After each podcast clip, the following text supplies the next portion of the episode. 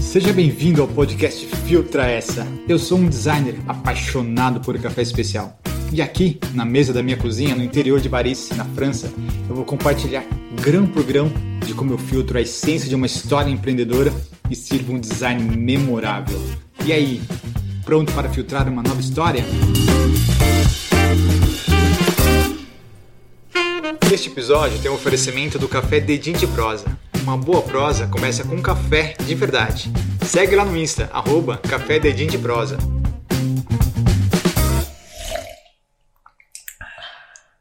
E neste episódio 9, eu vou contar como foi a primeira experiência em atender um cliente de São Paulo, 100% remoto, em 2019, ou seja, foi antes da pandemia.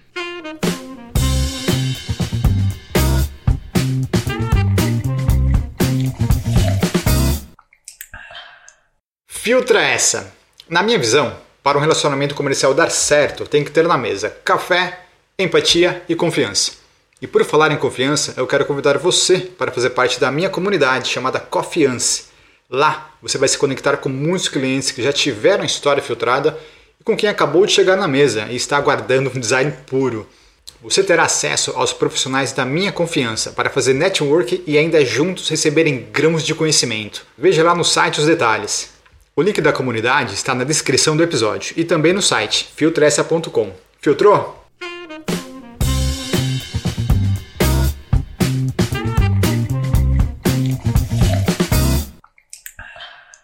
E eu posso dizer que este job deu água na boca.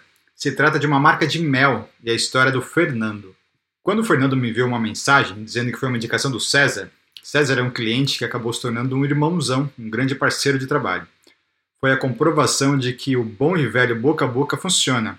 Aliás, eu acredito que o boca a boca não é marketing, e sim o resultado de um bom branding. Ou seja, tudo que o César conheceu ao meu respeito e o que eu servi para ele deixou uma experiência de branding marcante. Isso facilitou bastante a minha conexão com o Fernando, pois já partimos para um bate-papo como se estivéssemos mesmo aqui na cozinha de casa, como é a minha proposta real hoje. E ao iniciar o café, eu perguntei para o Fernando qual é a sua relação com este mercado do mel. Pois eu só consigo servir um design autoral quando eu me conecto com a história real por trás de cada projeto. Então o Fernando me contou que ele tinha uma enorme vontade de criar a sua própria empresa, pois estava planejando, né, se planejando para isso, e uma oportunidade estava batendo a sua porta, pois o tio de sua esposa produz mel em Santa Catarina, no sul do Brasil. E na época o Fernando já trabalhava na parte comercial de uma grande distribuidora de alimentos e cereais. Ou seja, ele tinha ali já uma experiência, né? ele já tem uma, uma experiência com esse mercado e, e sentia que era a hora de fazer a virada de chave, criar o seu próprio negócio. E a ideia seria comprar, então, parte da produção deste mel e criar uma marca própria, conectando não somente com a sua história, mas trazendo também um pouco da história deste mel, na verdade, são três tipos: o melato da Bracatinga, o silvestre e o uva do Japão. Mas um deles me chamou muito a atenção foi o melato da Bracatinga, que não tem nada a ver com o melato de açúcar, e sim de uma árvore nativa de nome Bracatinga. E é nesta árvore que todo o processo começa, através das cochonilhas, que é um inseto minúsculo que suga a seiva depois expele um líquido transparente e adocicado, que parecem fios prateados. Então as abelhas aparecem para saborear estes fios suculentos e produzem um melato da bracatinga. Inclusive tem menos açúcar, é mais escuro e não cristaliza como os outros tipos de mel. E o interessante sobre a história desse mel, que me chamou muito a atenção, é que ele não era bem visto entre os apicultores. Era um tipo de um patinho feio e não dava lucro nenhum. Mas quando uma amostra deste mel, o melato, foi parar nas mãos dos alemães, aí a história mudou pois eles passaram a comprar toda a produção deste mel. E um estudo realizado em 2014 pela Universidade Federal de Santa Catarina aposta que este mel, o melato, ele é um verdadeiro antioxidante. E eu vou deixar aqui um link para um vídeo produzido pelo programa Globo Repórter que conta exatamente essa história e foi a minha inspiração para chegar ao nome Baunf. Eu busquei palavras em alemão que pudessem ajudar na criação do nome. Uma dica que eu sempre dou aos novos empreendedores, quando ainda não possuem um nome para os seus negócios, é encontrar algo novo, que seja o resultado de sua história, Não é fácil, pois exige muita percepção e atenção plena para filtrar e conectar todos os elementos de uma história, e às vezes estudos que podem levar dias ou até semanas. E o resultado foi juntar a palavra árvore em alemão, que é Baum, e Fê de Fernando, resultando em Baumf, com assinatura natural desde a raiz. Ou seja, um nome exclusivo que permite toda uma comunicação e branding em torno do conceito natural, que já nasce com um selo alemão de aprovação. E após todo o trabalho de criação finalizado, partimos para a criação das embalagens, um processo extremamente delicado, pois envolve uma série de regras e normas, para depois sim receber um selo que permite a comercialização. E eu compartilho aqui com vocês que o Fernando foi um guerreiro e quase desistiu de tudo, pois é muita burocracia, pagamento, tem que pagar muitas taxas, né? E criar um negócio que envolve alimento não é fácil. Mas o Fernando conseguiu, manteve o teu sonho de pé e o resultado realmente é de dar água na boca. E após 11 meses de desenvolvimento até o produto final, eu consegui encontrar o Fernando pessoalmente, lá em Jundiaí, quando eu fui de férias com a família para o Brasil. Confesso que foi uma emoção enorme, pois ver ali os três potes em minhas mãos e, e poder saborear cada um deles, e o design também, claro, ficou realmente impecável.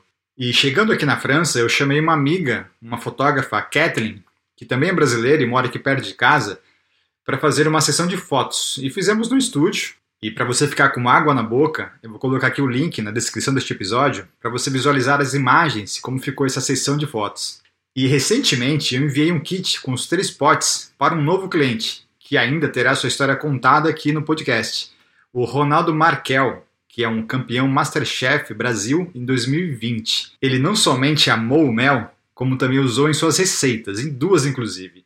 E para você ficar com mais água na boca, eu vou colocar aqui também o link para você ter acesso a esta receita e tentar fazer aí na sua casa. E para fechar, o Fernando mandou aqui uma mensagem, um depoimento contando como é que foi essa nossa experiência. Olá, eu sou o Fernando Reis, sou idealizador da empresa Baunf e quem me indicou o Cris foi a minha esposa, a Simone.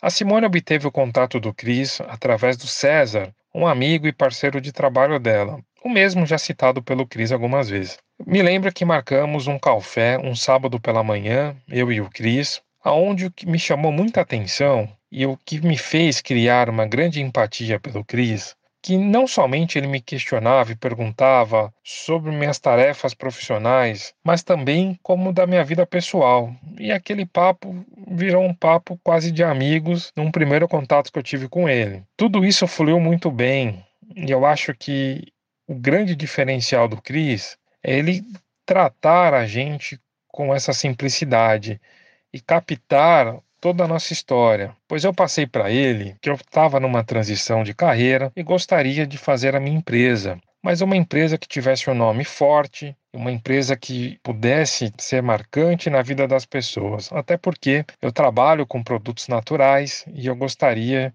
de levar esta marca como uma marca de sadoabilidade para muita gente. E o legal foi que em poucos dias o Cris me retornou e me trouxe a marca, ele criou o nome, a logo e tudo aquilo junto me chamou muita atenção com como ele captou tudo que eu queria naquele momento. E foi muito legal porque eu gostei logo de cara, é, adorei os traços da marca, a, a, toda a simbologia que vinha por detrás daquilo. Praticamente ele enraizou na minha marca tudo aquilo que eu passei para ele.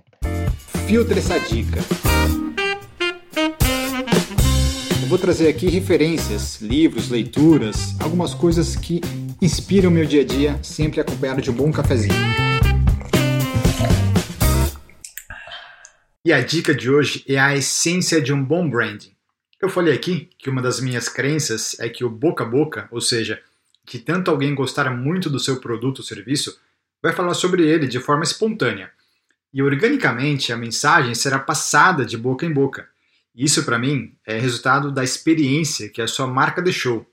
Inclusive envolve sentimentos, sensações, está mais ligado ao branding do que ao marketing, pois marketing são ferramentas no qual temos controle e conseguimos, de certa forma, manipular. O branding é o instinto, o sentimento de uma pessoa em relação a um produto, serviço ou empresa, e não podemos controlar o processo. E para resumir, quando é você como marca, dizendo o que você faz e como faz, é marketing ou propaganda. Quando cada pessoa, ao se conectar com a sua marca, ela mesma diz o que é, o que sente ao consumir o seu produto ou serviço, e ela passa esse sentimento adiante, é sinal de que o seu branding, através da sua história, gerou uma experiência tão marcante que ela vai contar para todo mundo e indicar também para que outras pessoas sintam o mesmo ao se conectar com o que você acredita e depois com o que você vende. E se você escutou o episódio 8, é o que diz o Simon Sinek em seu livro e TED, Comece pelo Porquê. Pois as pessoas irão primeiro se conectar com o seu porquê, com o seu propósito, e depois com o que você vende. E eu conto neste episódio 8 o porquê do Steve Jobs ao criar a Apple. Era dar o poder e acesso à tecnologia para as pessoas.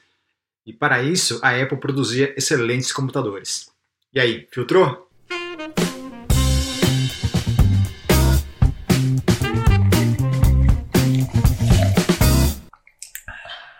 La Maison du Grand. De tanta conexão com o café, eu tenho um atendimento especial e exclusivo para você que é produtor ou produtora de café especial. A Casa do Grão, em francês La Maison du Grand. Ao entrar na Maison, o objetivo será escutar a sua história, filtrar a sua essência e, num prazo de 60 minutos, te servir um logo com puro design, baseado em sua história, como aconteceu com o Luiz, do Salmos Café. Visite o site para ver mais detalhes e solicitar o seu método V60. Veja o seu logo em 60 minutos. granadia.com/maison. E se você gostou desses grãos de conhecimento, aproveita e me segue lá no Spotify e dá cinco estrelinhas no iTunes, ou se você estiver no Apple Podcast, deixa sua curtida. E olha só, vale a pena também me acompanhar no Instagram, arroba CrisoArtFiltro. Lá a gente continua esse dedinho de prosa. Te espero aqui na mesa da minha cozinha para o nosso próximo episódio, ok? E que você filtre boas experiências ao começar o seu dia. Uma produção, voz e conteúdo.